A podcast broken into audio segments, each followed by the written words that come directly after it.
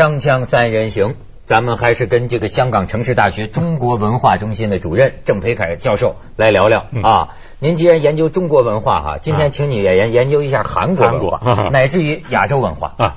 金大中，嗯，金大中，咱们先看看金大中这一生的几张照片，嗯。啊，可你可以看出这个人，现在已经有人把金大中歌颂为什么呢？叫做富贵不能淫，嗯。威武不能屈。来，咱们导演给看看啊金大中的这个、呃照片，他这个一去世啊，引起你看这是他年轻时代的照，这个这个这个样子啊。再看下一张，这是他在法庭曾经在法庭受审、啊，感觉穿着柔道服啊，这是。然后再看下面，这是金大中在这个狱里在在坐坐过牢啊，嗯啊是坚持学习九号，你看在下面，这这金大中在街头斗争，嗯你再看下一张。金大中，大家就是说这个推动这很大南北韩嘛，嗯对吧？嗯这个跟跟政策跟金正日啊，然后再看下面，跟小布什，嗯他还是这个被认为是阳光政策比较开放的这个这么一个政治人边物。边界地方，一啊边平壤，一边是汉对城的标志。然后你再看下面，这还有哎，迈克尔·杰克逊，两位最近刚见面，现现对对对，现在天上见面了在在天上见面。嗯这样一个人，这金大中的这个去世，为什么引起这个各界这么强烈的反响呢？我想金大中呢，他的形象在韩国是很好的，因为他当年是民主斗士啊，而且呢，金大中呢，他整个在从政的一个过程呢，他一方面是奋斗，是吧？为了民主而战啊，另外一方面呢，他自己当到元首的时候呢，他好像给大家的形象他是比较清廉的。啊，嗯而且他下台呢，也不像大多数的这个南韩的这些元首，是吧？我们知道韩国的大多数元首都都坐牢去了，下来就要坐牢。对 对，下来就坐牢去了啊 而且贪污好像很明显的贪污，是一一直到最近，你看这个还有一个元首是吧？卢武铉，卢武铉呢那么大家又追他，追他，他他最后最后跳崖，逼到跳崖了，跳崖，嗯，是吧？所以金大中呢，怎么讲呢？他的一生好像在他们的元首作为一个国家的领袖来说呢，是比较好的一个形象。而且他大难不死，好几次差一点死掉。呃，是是是，判刑啊，判死刑了几次，哎，最后回来。是然后选总统又选了好几次，嗯一次一次不成，最后选成快七十岁了，好像我记得。所以他们就说他是富贵不能淫，啊威武不能屈嘛，然后说他是大丈夫这么一个人。还有呢，他一上了台以后，他还特赦了前面两个政对敌，对，全斗焕，还有一个那个那个卢卢卢什么卢泰泰愚。嗯我我觉得这个金大中呢，这个形象呢，其实对韩国人来讲，实在是还蛮重要，因为韩国的遭遇也很可怜，嗯，是吧？你说二次世界大大战以前给日本殖民了，啊嗯，亡国了，嗯。是吧？那么二次世界大战以后又分裂了，又都来了个韩战，是吧？是。那么所以他，我觉得他们这个民间所这个积蓄的有一些挫折感呢、挫折感，可能比中国人还要强。没错。你要再翻翻历史，他一直是被周围的强国。我觉得这个挫折感呐、这个屈辱感呐、是你看这个这这个韩国啊虽然挺硬，啊但是你发现没有，为什么人会这么硬？你就说从当年这个日本的时候，哎呦欺负到人这个皇宫里头去，然后就是矮化嘛，本来就说你是李氏王朝，啊日本呢硬一把你说就日本人就把你造成是李王。那意思是在我天皇之下的一个王，呃，甚至把你的他他们他们当年的一个什么皇后皇妃啊，嗯。就从皇宫里揪出来，就给杀了呀。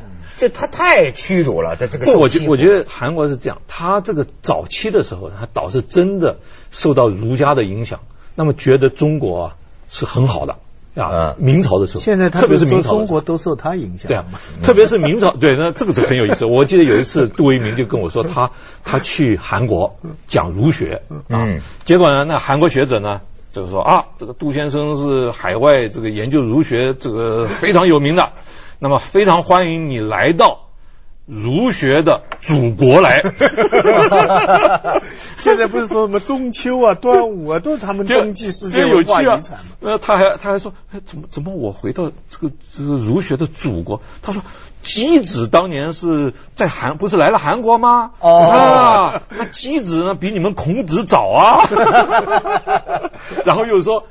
啊他们还有有一点学问，说是孔子不是在《论语》里面讲，说是这个无道不行的乘浮浮于海吗？不是要到啊到东夷去吗？对对对对啊那难道东夷是难道去冲绳吗？对，东夷就是我们韩国啊，啊。实际去了韩国。但是我怎么觉得韩国人，你至少有一点，他对这个儒学啊，嗯，比我们认真呐、是是认真。他。认真呐、认真。你看他那个那个宫宫殿，你就发现啊，他当时啊，真叫跟这个中国的历史文化呀、是。亦步亦趋，是。像个小故宫，是。什么都比你小一点，对对对对对但是一样。而且这个学你的书法，学你的书画，甚至啊，我仔细看他的一些艺术品呢，对。你在年代上，我我我我就觉得像中国文化的这个学生哈，啊。比如说中国的明朝流行什么样的艺术风格，你再看大概晚个十年二三十年，他也是这种哎，风格。您您您讲的完全是对，他是就是亦步亦趋的这因么一种。为因为当年呢，他韩国他学中华文化倒是真的学得很好的，嗯，而且呢，他比如说称这个明朝就是上国嘛，非常的清楚啊，就是上国来的天使。，就像现在山寨跟那个苹果啊，啊跟那个那个 IBM 完全一样，就是差几年嘛。那个韩国很有趣，就是说他们在满清入关以后呢，他有一个很特殊的一个挫折感，他觉得他们继承明朝的衣钵，所以对满洲啊看不起，不太舒服！那么，可是呢，他打不过满清啊，啊。所以也还臣服。那么，所以这里头他有一定的挫折，挫折有是早期有的，可是他还是觉得我这个是当年跟着明朝来的中华文化，啊。一直到日本人，日本人去把他打打了以后，甲午战争之后啊，那么他呢，所有的这些东西呢，开始进入近代的一个民族主义的现代民族主义的，嗯。国家主义的一个新的一种民粹的发展，我觉得是但是这跟他这个像金大中推动这个民主，哎，您觉得民粹跟民主矛盾吗？我觉得呢，我们从打了。理论上来讲呢是矛盾的，可是呢，在实际运作上经常错综复杂混在一起。嗯所以这就非常麻烦。你说知识分子，你要讨论说民主啊，这个程序怎么样啦？我们不要进入完全情绪化的民粹了，这个很容易讨论。可是你在实际运作，特别是在亚洲这个政治上，嗯亚洲近代的民主政治运作上，你牵扯的是实实在在的成千上万的老百姓啊。没错，那你这个老百姓是很现实的，他有很现实的生活。我不是说他特别这个这个现实是坏的意思的现实，而是他有很现实的日常的生活跟利益牵扯在当中。嗯，那么，那么这就麻烦。那个血铅过高，那批小孩查出来，陕西所以然后他们就去包围那个工厂，嗯，然后砸那个工厂的嗯什么什么东西。你看这里边的界限在哪里？那些群众是受害者，是所以他们民众的利益，那个官商勾结，他们个厂那个污染，这绝对是错。但是问题是，民众在这个抗议过程当中使用了暴力，嗯，那你这个按照民主的话，你这要跟法治一限制，所以你照理说应该这样，这个厂是应该查，甚至应该搬，是嗯所有生生病的人应该去医，但是你这个砸玻璃，你打坏人家东西也要受惩罚。是啊可是现在你假如这样说话，你照民主程序说话，民粹马上反对你，嗯你立场在哪里？你的心站在哪里地方？你根本是他们的走狗，不不不不不不。祖宗讲这个非常有意思，这个并不只是在中国发生，在韩国也时常发生啊。你看韩国示威游行的时候多厉害啊！对，他的学生啊，他那些农民啊，都组织起来打跟政府斗，因为他觉得正义在他这一边。所以这个呢，倒是在亚洲这个传统政治里头一直都有的。我们看到这个有一些民变呢、你看历史上中国历史上这些民变啊，后来比如说起义，这这个这个大陆上喜欢讲的起义啊，起起义，叫农民起义啊啊。那这个传统的传统的说法叫民变。民变，啊，有的时候甚至是奴变，嗯啊，那么这个这个变是怎么呢？就是说他不服气嘛，就像你刚刚讲的这个状况。假如说是他有很不公正的事情，那我处理怎么处理？我就闹，我就把你的东西全部给你毁掉嗯，所所以他的动他的动因是合理的啊，他肯定有合理的基础的，他有个正义感所以后来你知道毛主席一句话吗？马克思主义的道理千条万绪，归根结底就是一句话：造反有理，那 有这可怕了锵锵三人行，广告之后见。就是一句话。他就毛泽东就是把民主跟民粹。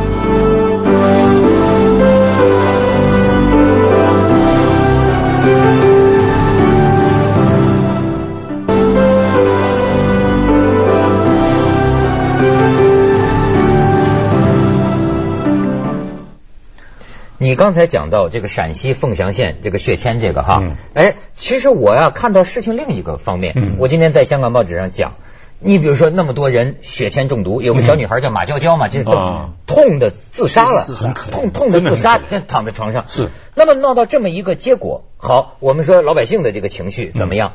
呃，这个领导人也出来道歉。你看马英九现在也道歉。是现在我发现呢，啊做官道歉先要道歉。但是现在我发现道歉不大好使了。哦但是这几年亚洲的领导人都道歉呃知道道歉对了，但道歉也不行，因为这个里面是说道歉，因为他有错，因为这个厂不好。嗯。可是今天我看到有评论讲啊，嗯。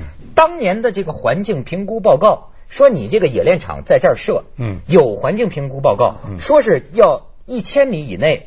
的人，你要把它啊迁移疏散。嗯。嗯，可是最后政府这边出来的呢是五百米以内，哦，而且当时呢，这个厂是出了钱，据说是一千五百万或者什么，我记不清。嗯。但是最后呢，怎么还剩下几百万还没有花出去呢？就这个迁移费啊，或者是环境的相关费用。啊那么这你就怀疑到你这个政府执行力，甚至是有人怀疑，那你有关部门跟这个利益方是啊又是什么关系？啊这次台湾的这个这个这个水水灾，为什么嗯大家都在闹政治啊？所以你不得不让你就是说想到，咱就说从金大中这个事儿，想到就是民主斗士，民主是大势所趋，大家世界没人否认。是可是呢，现在也越来越多碰到事儿就有人提出来，嗯亚洲人啊适不适合搞这个东西？啊，我觉得呢，这个所有的人都适合搞。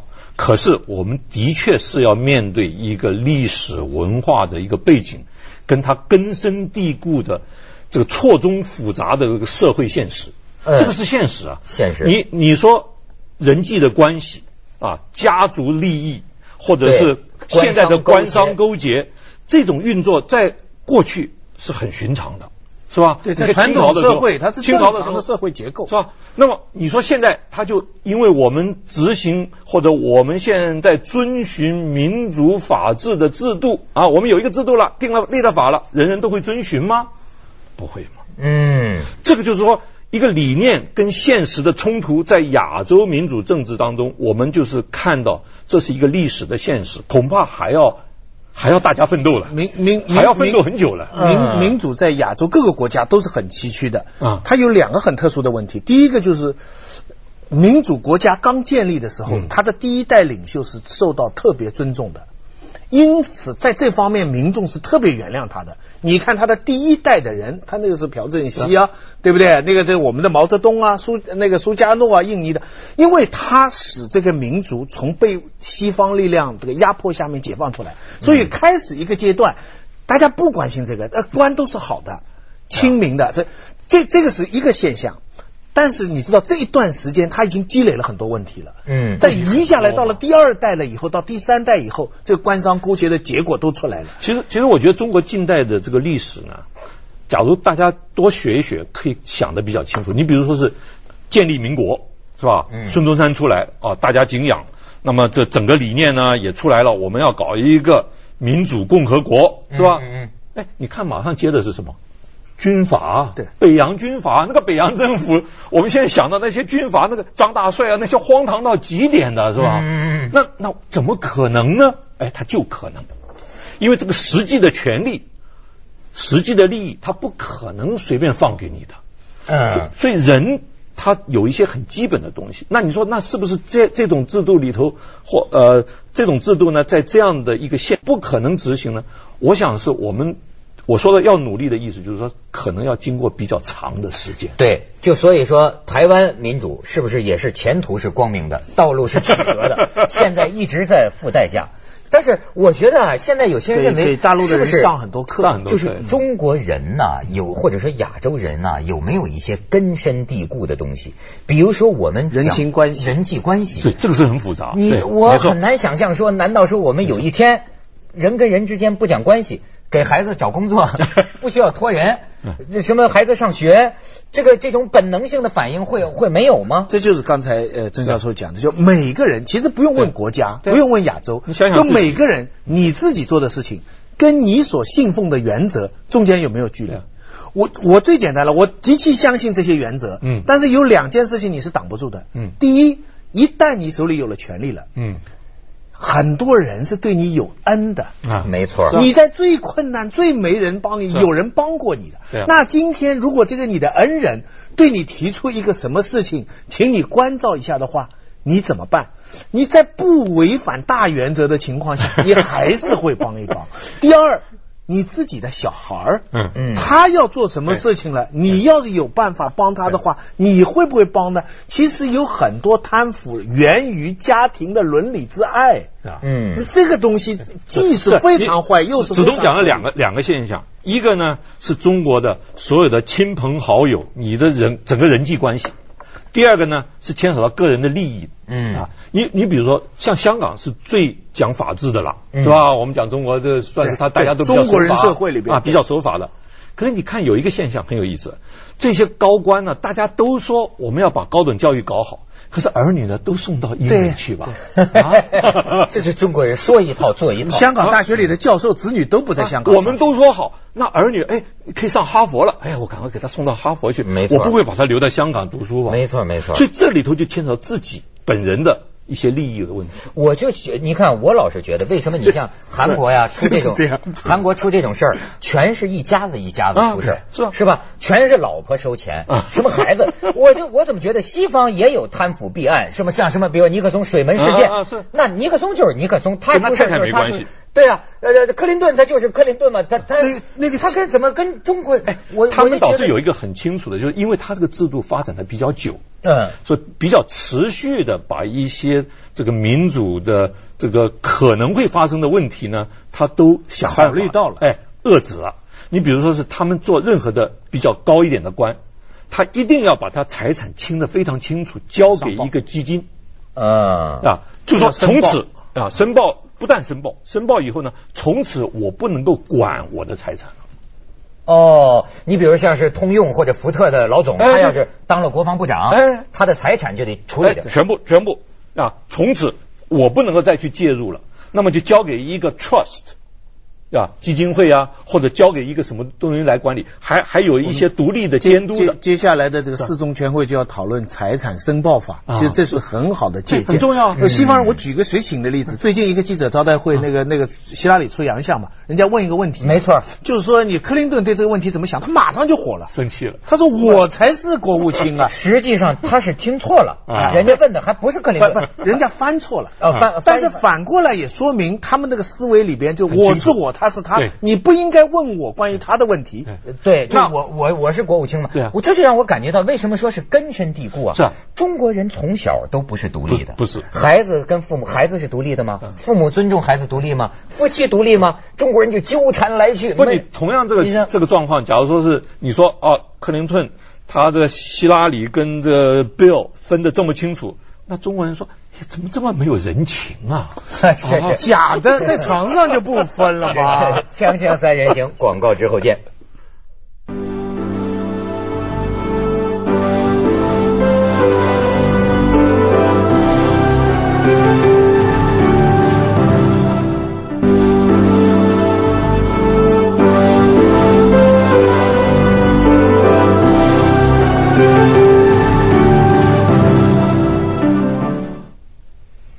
其实我听人说过啊，嗯说香港人适应的不错，因为他原来跟英国人嘛，嗯对吗？是他是说，你看有人说过，香港人是典型的西学 呃中学为体，西学为用。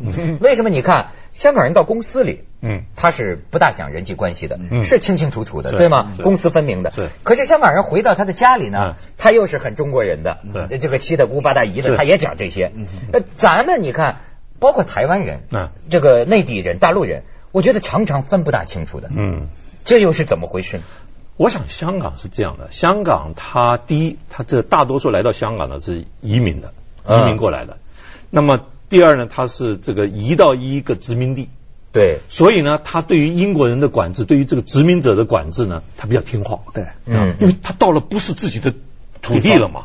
嗯，那么，所以在你说香港人这个遵守法律的这个层次比一般中国人要高，嗯是吧嗯这是事实。甚至有人说，香港要是搞选举的话，香港的选民会比台湾的选民会理性。有人这么说。可能会而而且他呢，这个难民过来，他对他逃出来的地方，他心中有点幸运感。是，所以他在这里再吃苦，他也觉得还不错，比他原来而且那个社会关系呢比较单纯了。嗯，你比如说是中国对啊，割断了就单纯了嘛。你说中国大陆的话，他这个你说是七大姑八大姨啊，不，你还不知道怎么个分的，你的辈分呐、这安在哪里的？你家族里头突然又冒出个什么人来啊？你实在搞不清楚的。香港这个应该比较清楚。那么他在整个这一百多年来下来呢，我觉得他大体上已经学会了一种这个现代社会，比如说是法治的运作。啊，所以我觉得是跟大多数的地方的中国人比较有一点不同。你看，我有时候反倒感觉这个台湾人和这个大陆人啊，哎。真是息息相连。对对。大家都挺文化上比较感情都挺充沛的。你觉不觉得？人民群众都讲感情哎，什么事儿就是人情情人情。人情。大地震来了，大灾来了，什么洪水无情，人有情嗯，全是这情。都是讲情。你要是做不好啊，发泄出来的也都是情，情啊。是脾气，是是这种。是。我最近就得罪了很多人，是现在很多学生申请来香港读书嘛，嗯。我就收到了很多真的是很好的朋友嗯。拖过来，我就不知道该怎么办。嗯。其实是得罪了人了哎，你别但是香港的制度啊，你是没法弄的。嗯。就是说，你要考你我的好朋友，他小孩要考岭南，我是没法帮忙。你帮忙的话，我帮忙我完蛋。啊。就这么简单。但是我要跟他解释这番话的话，很难解释。人家就是说去了香港，哎这算什么回事啊？这一点事情。接下来为您播出，你别说走向二更简单一点零一零。。你比如说我在美国比较久嘛，生活了三十年，那我其实。